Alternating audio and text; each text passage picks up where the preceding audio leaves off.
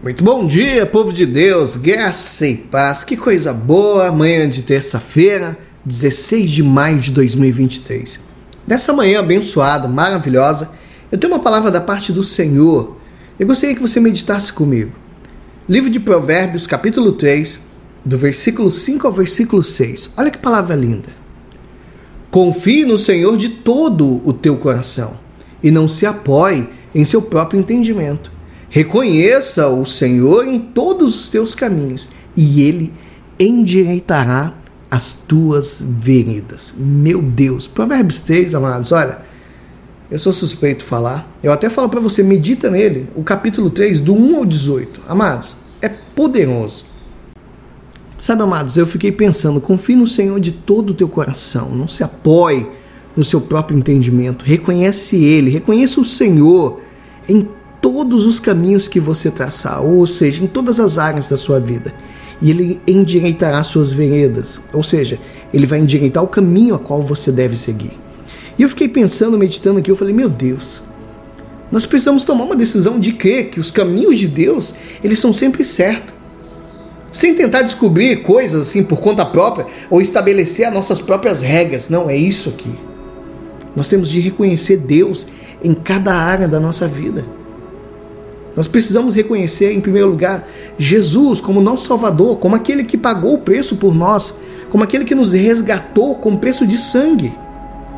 E reconhecer que nós temos um Pai, um Pai celestial, que cuida, que o amor dele é tão grande que ele entregou esse filho por causa de mim e de você. Aí Jesus ele sobe aos céus e ele deixa o Espírito Santo, o nosso consolador. Amados, nós devemos reconhecer Deus o nosso Senhor, o Espírito Santo, como aquele que nos satisfaz as necessidades, como aquele que é Senhor de cada área da nossa vida. Você pode falar, pastor, mas o que, que isso significa? Amado, significa que a gente vai reconhecer Ele como o Senhor dos relacionamentos, do nosso trabalho, das nossas atividades, das finanças, do teu lar aí neste momento, do teu corpo, do casamento. Porque se existe algum ponto na tua vida que você não tenha posto completamente a mão de Deus, reconhece aí e fala assim: Senhor, eu te convido a cuidar dessa área da minha vida. Se você não tiver certeza, peça a Deus, Senhor, me mostra qual é a área da minha vida que o Senhor não colocou as mãos sobre ela, que o Senhor não tem o, o domínio que Deus ele vai fazer isso para você, ele vai te mostrar, falou, filho, filho, olha aqui, ó, o, as tuas atividades, as tuas finanças, o teu casamento, o teu corpo, ele vai direcionar. Porque quando a gente perceber alguma área na qual a gente não tenha reconhecido plenamente como Senhor, nós precisamos orar, Senhor, me mostra. Me mostra, porque eu quero reconhecer o teu senhorio nessa área aqui que o Senhor está me mostrando. Que o Senhor reine nela. Eu quero te reconhecer em tudo que eu faço, para que eu possa te honrar, para que eu possa te servir. Por isso, amados, que eu tenho falado, olha, a importância da oração, a importância de colocar cada detalhe da tua vida diante do Senhor. Às vezes nós estamos fazendo alguma atividade, ou no nosso trabalho, ou dentro do nosso lar, do nosso corpo, do nosso casamento. Deus, Ele quer fazer parte disso. E a gente não coloca essas áreas para que o Senhor reine sobre ela. Aí nós vemos o nosso emocional abalado por alguma coisa que não está bem no lar, por alguma coisa que não está bem no casamento, por algo que não vai bem lá no trabalho, ou as nossas finanças, nós não, não, não colocamos diante do Senhor. Então, amados,